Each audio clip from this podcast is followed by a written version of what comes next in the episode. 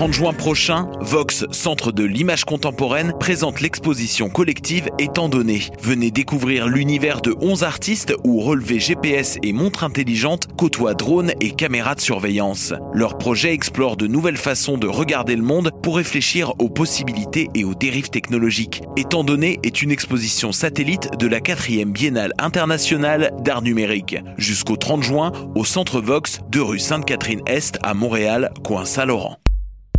Pour sa 12e édition, du 25 mai au 3 juin, le OFTEA Festival d'art vivant propose une programmation des plus audacieuses. Profitez de 10 jours de découvertes en théâtre, danse, performance et nouvelles pratiques artistiques. Venez célébrer avec nous la diversité de la scène émergente montréalaise. Pour tout savoir et découvrir la passe Rush, visitez-nous sur Facebook ou sur oftea.com. Le Festival Chromatique est de retour du 26 mai au 2 juin prochain à l'Ancienne École des Beaux-Arts de Montréal. Installation numérique, réalité virtuelle, art classique, conférences et ateliers en famille. Une foule d'activités présentées à travers les différents volets du festival. Ne manquez pas les deux nuits chromatiques les 26 mai et 2 juin. Un voyage entre rythme house, techno, disco, pop et afro avec Pascal Project, Seychelles, Jesse Futterman, Bonbon Kojak et plus encore. Pour tous les détails, www.chromatique.ca. Pool Hip Hop, c'est ta référence en matière de hip hop sur les ondes de choc.ca. Chaque semaine, entrevues, chroniques, actualités et mix thématiques te seront présentés dans une ambiance décontractée. Le meilleur du hip hop, ça se passe chaque semaine sur les ondes de choc.ca. Hi, this is Ty Siegel, and you're listening to CHOQ in Montreal.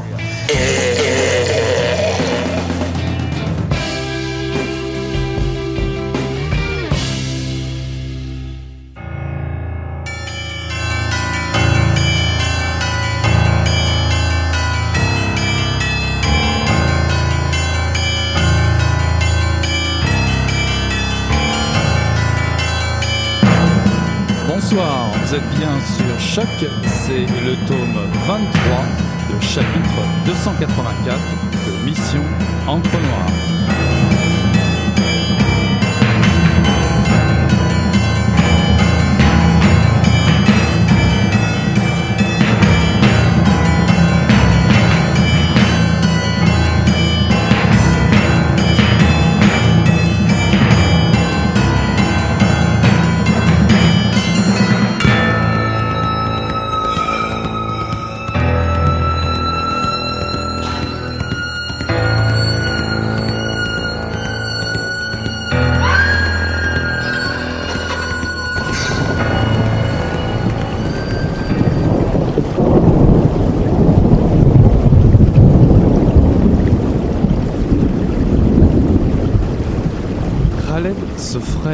Chemin entre les tranchées laissées en plan. Il passe devant une ancienne mercerie. Un rideau de fer rouillé est baissé devant la vitrine. La porte d'entrée a été murée à la va-vite avec des parpaings. Les maçons n'ont même pas pris soin de lisser les joints et par endroits le ciment dégueule en boudin craquelé. Un peu plus loin, c'est une maison d'habitation dont les fenêtres ont été murées. Oui, ce pourrait être une guerre. Il voit ce que la petite veut dire. Mais il manque quand même pas mal de choses pour compléter le tableau. Les ruines, les cadavres, le bruit, les cris de peur et de désespoir, l'odeur de charnier, celle d'égout et de conduite de gaz éventrée, et peut-être surtout la poussière qui grise tout, même les yeux des hommes. Khaled atteint bientôt le grand corps calciné laissé par l'incendie. Toutes les huisseries ont explosé et des halos noirâtres se sont formés autour des ouvertures. Il franchit la bande jaune et noire tendue par les services de police et qui fait office de scellé, et jette un œil à l'intérieur du bâtiment depuis la porte d'entrée. Le feu a eu le temps d'éventrer les planchers avant d'être maîtrisé, mais le bois est beaucoup plus résistant à la chaleur que l'acier, et la charpente en poutre de chêne, bien que profondément entamée, est encore solide. Il entre, repère la descente de cave sur sa droite et s'y engouffre avec prudence.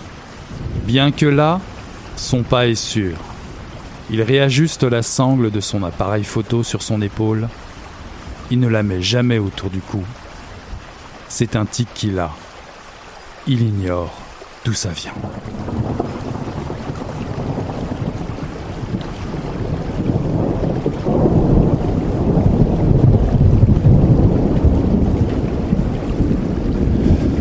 Bonsoir à toutes, bonsoir à tous. Ceci est un extrait de Que la guerre est jolie de Christian Roux, paru en 2018 aux éditions Rivage. Jean-Charles Caspiani, maire depuis 20 ans de Larmont, une ville moyenne située à une heure de Paris, cherche à donner un second souffle à des quartiers qu'il juge en désuétude.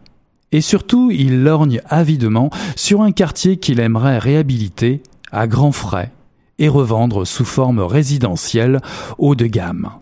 Comment s'y prendre? Surtout que ce quartier des mines, comme son nom l'indique, a un passé riche. Il abrite bon nombre de logements ouvriers, des maisons mitoyennes à un étage accompagnées de jardins privatifs, des maisons de briques rouges, les mêmes qui habillent l'ancienne fabrique de machines à outils, l'usine Vinaigrier, structure métallique du début du siècle qui trône au cœur du projet de réhabilitation du maire. Les habitants du quartier voient un homme très étrange, Richard Deutre, racheter à très bon prix la plupart des logements, même les plus délabrés. C'est le temps aussi où se multiplient des incendies criminels, où des dealers font leur apparition autour de l'usine vinaigrier, qui depuis longtemps a déjà été récupérée ou squattée par des artistes en tout genre pour lui redonner vie. Personne ne veut renoncer vraiment à cet endroit. La poudrière est prête à éclater. Les habitants, comme le maire et ses sbires, ne pourront pas forcément tout maîtriser, loin de là. Christian Roux est scénariste et musicien. Il a publié plusieurs romans noirs dont certains ont remporté des prix comme Braquage, prix Polar SNCF ou Adieu Lily Marlin, le trophée 813 du meilleur roman francophone. Voilà un roman noir remarquable. Cette jolie guerre du titre est celle de tout le monde, celle qui se met en place dans le quartier, mais aussi celle qui se déroule dans les têtes de chacune et chacun. La guerre se fait lente et traînante dans le souvenir de certains anciens militaires. Elle les rejoint sous forme de cauchemar par une nuit qui ne les laisse plus jamais tranquilles. Le cri qui suit Raled, par exemple, collaborateur d'Élise, travaillant à la mairie, ou Richard qui devise sur la poésie mortifère des balles traçantes dans la nuit irakienne. La guerre, c'est aussi celle d'Élise et Marc, qui se demandent après tout si cela vaut la peine de mettre cet enfant qu'elle porte au monde dans ces conditions.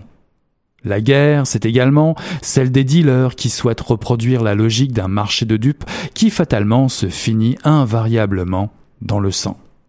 La guerre du pouvoir, enfin, qui pousse certains responsables politiques à emprunter les pires instruments pour arriver à leur fin.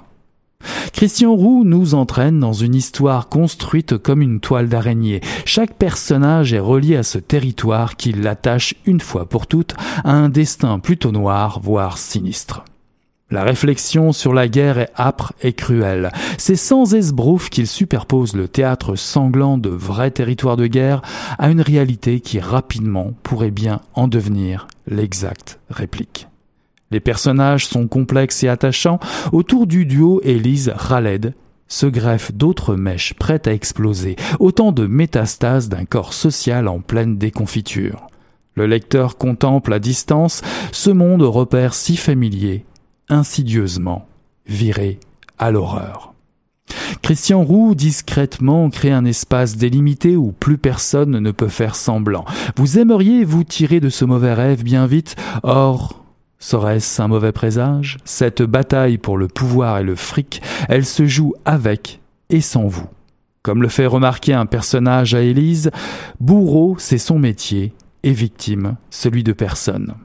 Un roman à couper le souffle et à vous faire repenser à deux fois lorsqu'on vous parle de gentrification.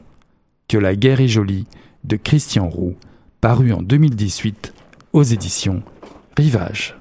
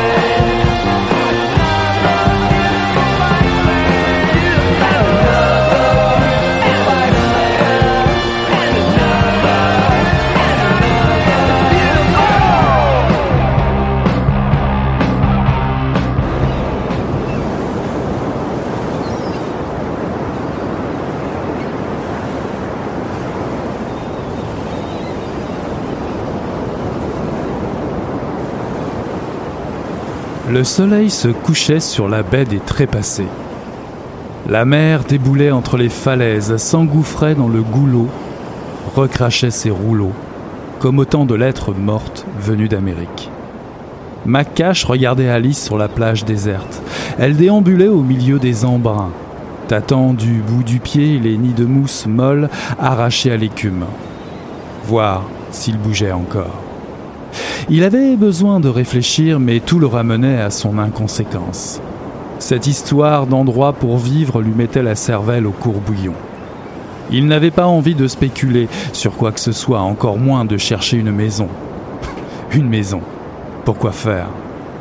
Un tombeau douillet avec la gamine pour lui tenir la main jusqu'à son dernier souffle comme elle avait vécu avec sa mère. Sacré programme de papa poule. Ils avaient l'été devant eux, mais après. Ils ne l'avaient pas sortie du foyer de l'Adas pour la ramener deux mois plus tard en expliquant que tout compte fait, elle ne convenait pas. Il voulait quoi? La tuer? La vie foutait le camp alors qu'il l'avait devant lui. 42 kilos de grâce chassant les mouettes égarées comme pour s'emparer de leurs ailes. 42 kilos pas un de plus, et le même sang mêlé, mélangé. De la graine de trois fois rien, qui le voyait tourner en rond comme un ours dans sa cage. Le vent du soir ramenait de sombres échos de la mer.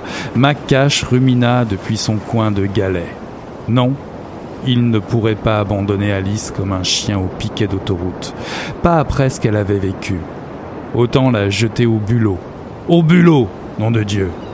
La voix de Marco se surposait à sa vision éborgnée, son sourire ébréché, ses mains rongées par le sel. Il frémit dans l'air du soir. Alice revenait vers lui, ses pieds nus picorant les coquillages concassés.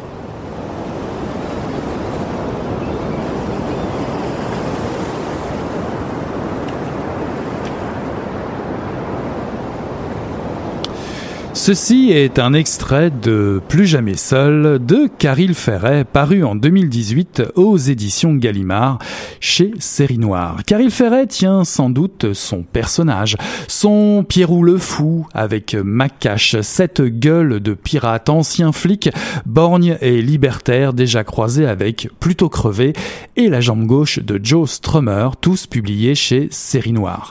Macache récupère sa fille à la sortie du collège, lui qui n'a jamais été petit et qui ne se souvient pas de Brest, son véritable lieu de naissance à la pointe de la Bretagne, où ils choisissent de passer leurs vacances. Macash a grandi, lui, à Belfast, sous occupation anglaise, une éducation à prendre des coups et à en donner.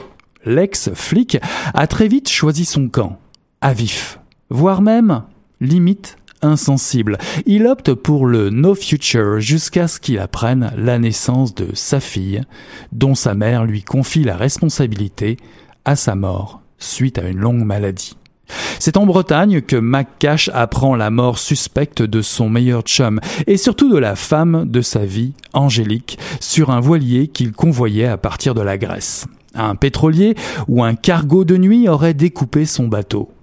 Marc Kerouan, un homme aguerri à toutes les tempêtes, Kerouan, l'homme de lettres, l'homme des cuites mémorables, Marco le dingue, balayé par un tanker, bouffé par les bulots au fond de la mer. Macache, enquête. Une enquête qui va le conduire vers le Pirée en Grèce, puis une petite île près des côtes turques de sel que les migrants utilisent comme pied-à-terre avant d'aborder l'Europe le soi-disant continent refuge. Il tombera sur un nœud de vipères, des trafiquants en tout genre qui profitent de la crise migratoire pour leur propre business forcément abject. Angélique militait pour que les enfants aient une chance de grandir loin des guerres. Elle y croyait. Erreur de navigation, disent-ils? Elle est bien bonne, celle-là, et comme Macache n'aime pas les blagues, il préfère tordre les coups c'est plus direct et bien plus émouvant. De toute la série euh, Macache, ce roman est, je crois, parmi les plus réussis. Macache est plus amer et désabusé que jamais.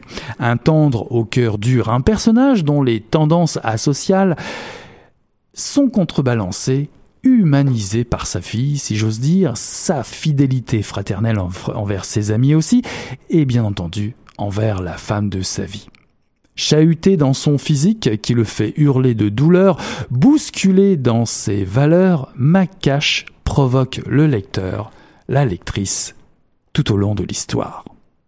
On retrouve le style Caril Ferret qui a fait mouche à plus d'une reprise par le passé, plus particulièrement débridé ici sur cette série.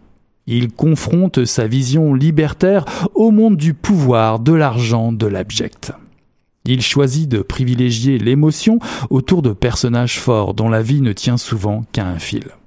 Car il ferait ose une aventure héroïque à contre-courant dans un monde qui prêche l'horreur.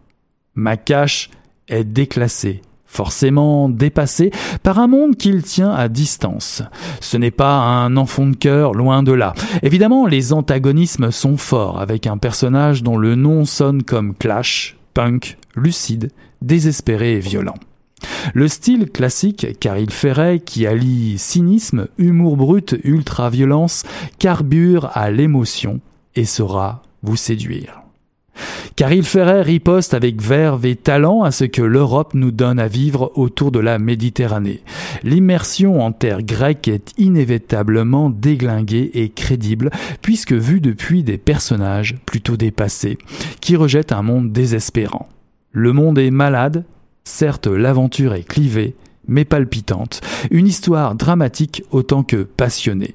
Macache est mal foutu, malhabile, ne déploie ses ailes qu'en cassant toute la porcelaine, qu'importe, c'est la liberté de ton qui compte. Le seul devoir de l'homme est de se consumer sans délai Rimbaud n'est jamais loin. Plus jamais seul, c'est une blague, et elle est de mauvais goût, ce qui est drôle. Oubliez la 404 de Belmondo chez Godard, vous irez en Jaguar déglinguer cette fois-ci vers la côte d'Azur. Si vous ne savez toujours pas quoi faire, Macache a une idée. Il le dit simplement. Allez, viens, on se casse. Plus jamais seul, de Caril Ferret, paru en 2018 aux éditions Gallimard chez Série Noire.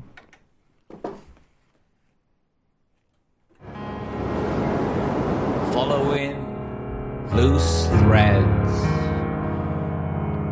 We spent our teens brushing the dust off brick to uncover some hidden hieroglyphic. We figured it. In coded languages, we learned there was other ways to live.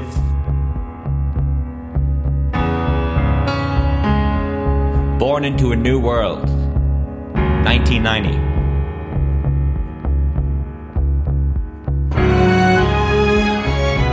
Terror meant a new thing.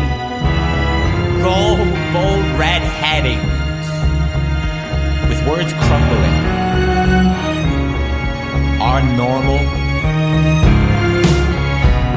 is a world of unrest.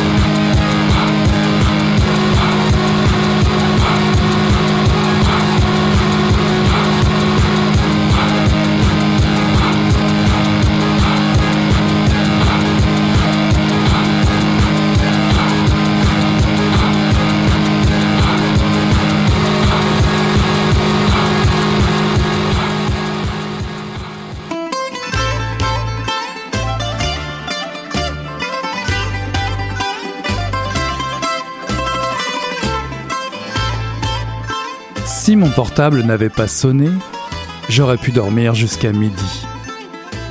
J'appuie sur la touche en jurant. Ici, c'est le centre d'opération, monsieur le commissaire. On a un cadeau pour vous. Un, cadeau dis-je à moitié réveillé. On tient les cambrioleurs qui ont tué le type de Halandry. Comment sais-tu que ce sont eux? J'entends sonner mon réveil interne. Ils ont avoué, monsieur le commissaire. Euh, où sont-ils maintenant? Au commissariat Dayo Spandelimon. Je lui demande l'adresse, jette un coup d'œil au réveil et saute hors du lit. Dix heures passées. J'ai dû dormir dix bonnes heures d'affilée. Un vrai miracle en ce qui me concerne. Avant de m'habiller, j'appelle Vlasopoulos et je lui dis de me retrouver avec Papadakis au commissariat d'Aios Pandelimon. Dans la cuisine, Adriani épluche les haricots à verre. Décidément, la graisse a changé, dit-elle, toujours venimeuse. On fait la fête et on se lève tard. Ce n'est pas moi l'organisateur des folles nuits, dis-je entre deux gorgées de café. D'autres personnes m'incitent à la débauche. Je fais démarrer la Seat et mets le cap sur l'avenue Alexandras en passant par la rue Soutsu. Je veux rejoindre la gare de Larissa par la rue Lianu et de la gagner la rue Mihai Voda. L'avenue Alexandras est bouchée. J'avance au pas jusqu'à la rue Patition en espérant que cela va s'arranger. Mais l'embouteillage se prolonge dans la rue Yalianou. Je me maudis de n'avoir pas profité de la voiture de patrouille. Moi aussi, croyant gagner du temps. Me voilà pris au piège sans issue de secours. Le trajet me prend une demi-heure. La voiture de patrouille garée devant le commissariat confirme que j'ai fait une connerie.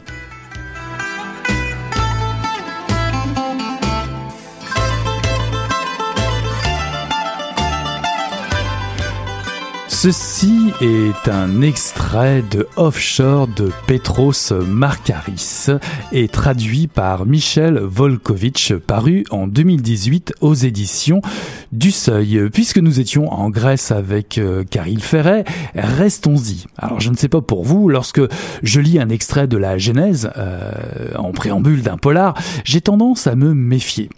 Comment un auteur aussi prolifique que Petros Markaris, l'auteur qui a donné vie au commissaire Kostas Charitos, acharné à enquêter sur les détours lucratifs empruntés par les nouveaux riches de la société grecque, comment peut-il s'en remettre à Dieu? D'autant que sa trilogie, Liquidation à la grecque en 2012, Le justicier d'Athènes en 2013 et Pain, éducation et liberté en 2014, suivi de épilogues meurtriers, ont fini de dresser un tableau loin d'être optimiste de la situation d'un pays en crise majeure. Que la lumière soit et la lumière fut. C'est bien entendu une réflexion des plus ironiques alors que le commissaire Charitos partage les libations des fêtes pascales avec sa famille, attablé à un restaurant d'Athènes. La crise économique les a rapprochés malgré les rationnements et privations. Ils ont survécu. Leur voiture, une Seat, est restée souvent au garage. Le commissaire s'étonne de la bonne humeur retrouvée de ses compatriotes soudainement. Ses Mercedes, Jeep Cherokee, Honda lui rappellent un passé oublié. L'argent coule de nouveau à flot, les embouteillages monstres reprennent les avenues et les rues d'assaut. Dans cette dixième enquête, le commissaire Charitos, amoureux du dictionnaire de Dimitrakos, est sceptique. Ce pactole est venu d'ailleurs, sorti de nulle part et suspecte.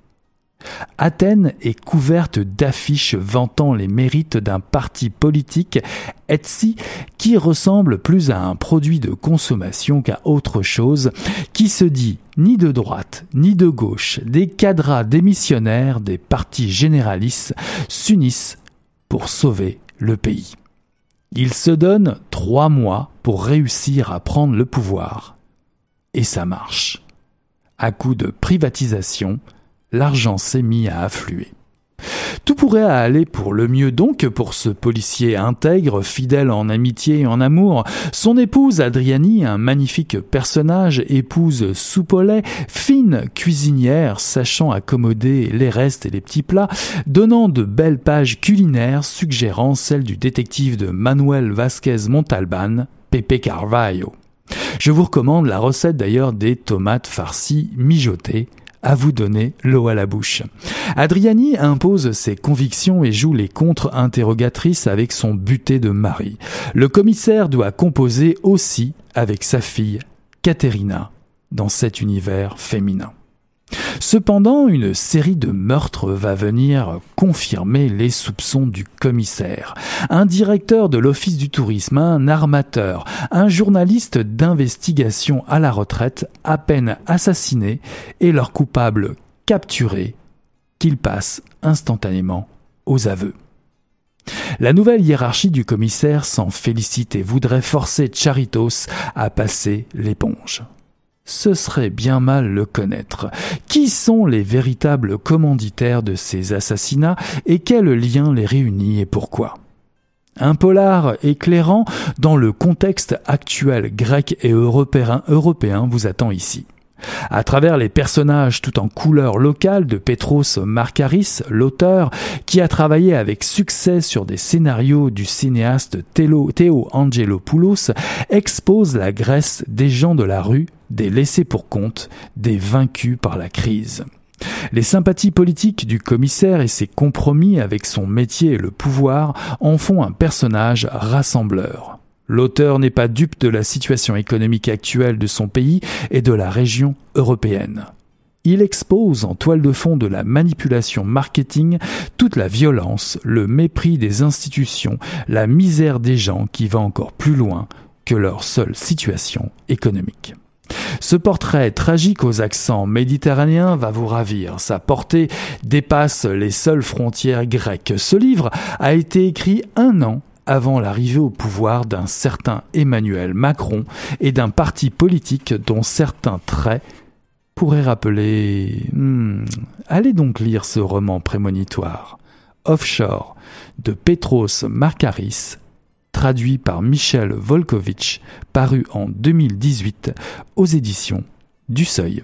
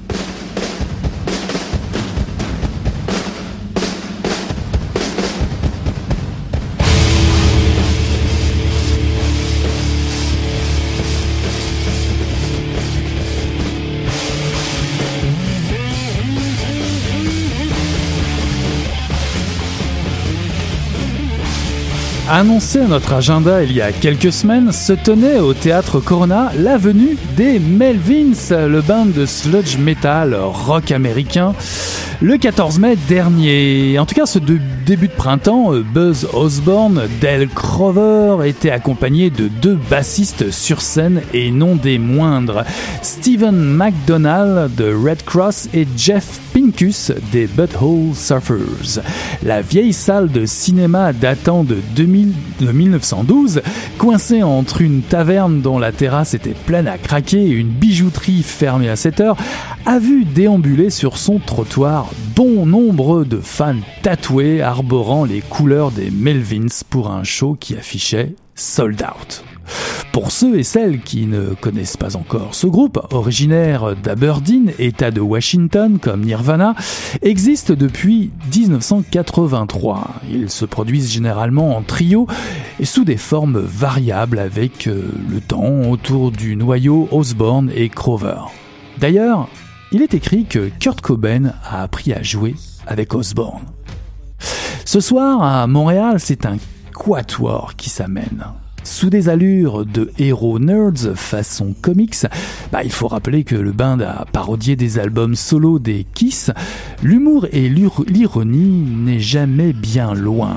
Pinkus s'habille en costume rouge flamboyant, style hardcore rocker, McDonald grungy bad boy, tandis que Osborne apparaît dans sa légendaire robe noire qui dissimule ses Converse. Tempo lent et brusque décharges rapides sont au programme. L'attente a été meublée par les performances du trio Indian Handcrafts et Pig Buddha qui ont fait se lever la salle, impatiente d'accueillir leur héros. Les Melvins vont interpréter des titres du nouvel album Pinkus Abortion Technician ainsi que des oldies comme The Beat, Let It All Be, High Flies, énorme avec les deux basses, et Honey Bucket. Assez économes de paroles, les Melvins font tout pour le bruit, le son. Mosh pit, stage diving, tout y était. Il peut falloir du temps pour rentrer dans ce genre de concert, les tunes se succèdent à un rythme fou, le niveau sonore ouvre des sensations inédites, pas du niveau profondeur du groupe comme Sun Ho, il n'empêche que l'ajout de deux bassistes est pesant, le groupe maîtrise son show de bout en bout sans planifier de rappel. Ils auront eu le temps d'asséner quelques covers mémorables durant le show. What They Say de Red Cross, Moving to Florida des Butthole Suffers, Savior Machine de David Bowie et Sway des Rolling Stones.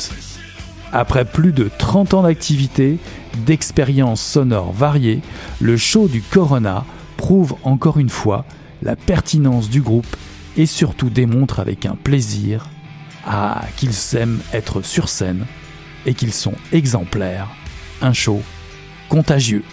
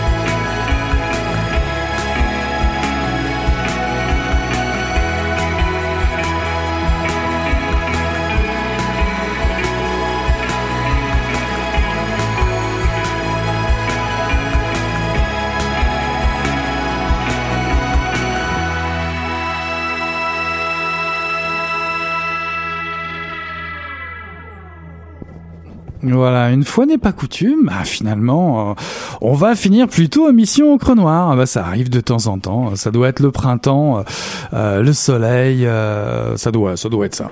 En tout cas, ce soir, j'ai eu le plaisir de vous faire écouter pas mal de musique. Finalement, on a écouté Coke qui nous chantait Ray Liotta, le nouvel album de Nicolas Mers que je vous conseille fortement. Nous avons écouté un extrait Fashion. ça rappelle par moments un peu du Nick Cave, des choses comme ça. Enfin, un très très bel album. Nous avons écouté aussi Gangster, euh, To Dirty Town, euh, Robo Cobra Quartet avec un excellent extrait de leur tout nouvel album qui vient juste de d'être paru, qui va paraître, je crois, cette semaine. Un album dont je suis sûr la parution a eu lieu la semaine dernière, celui de tout nouveau Stephen McMus euh, and the Jigs, euh, l'ex-chanteur de Pavement, qui revient avec un album entre balades et rock, toujours euh, très intéressant à écouter. Euh, j'ai eu le plaisir ce soir de vous présenter euh, Que la guerre est jolie de Christian Roux, paru en 2018 aux éditions Rivage, Plus jamais seul de Caril Ferret, paru en 2018 aux éditions Gallimard dans la collection Série Noire, ainsi que Offshore de Petros Marcaris, paru en 2017 aux, éditions du Seuil dans la collection Cadre Noir. Et puis si l'envie aussi euh, vous prend de replonger euh, dans euh, la recension du concert des Melvins qui a eu lieu au théâtre Corona, j'en fais aussi le récit dans cette édition de Mission Encre Noire. Voilà qui conclut le tome 23 chapitre 284. On tourne la page et on se dit à la semaine prochaine. Salut là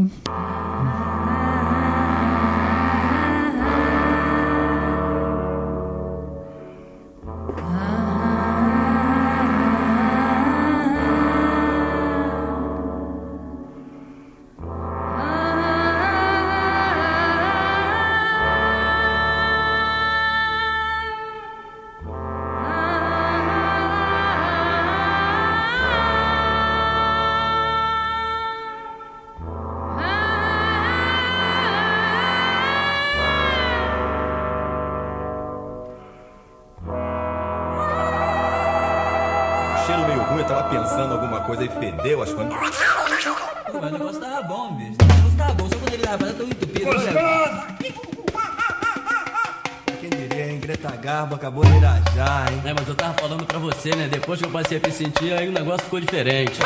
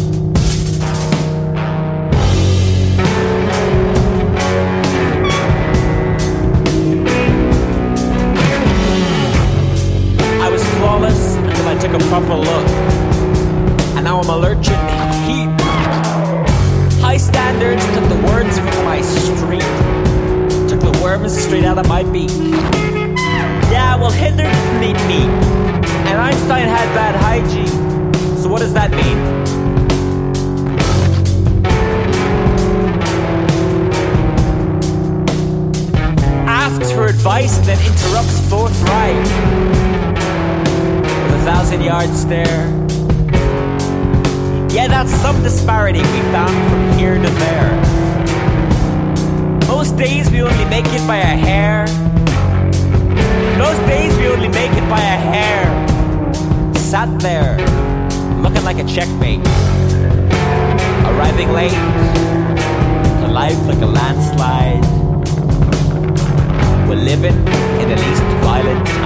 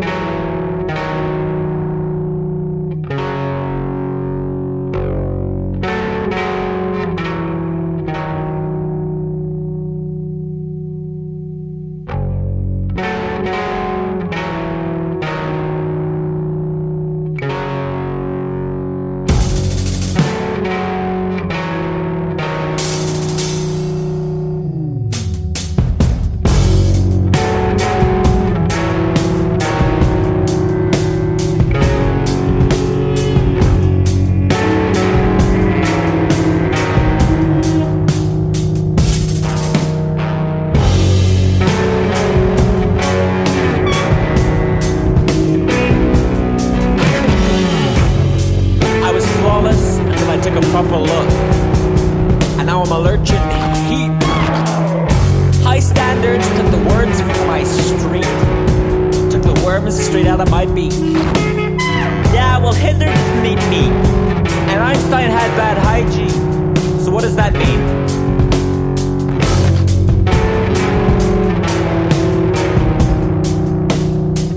Asks for advice and then interrupts forthright thousand yard stare. Yeah, that's some disparity we found from here to there. Most days we only make it by a hair. Most days we only make it by a hair. Sat there, looking like a checkmate. Arriving late to life like a landslide.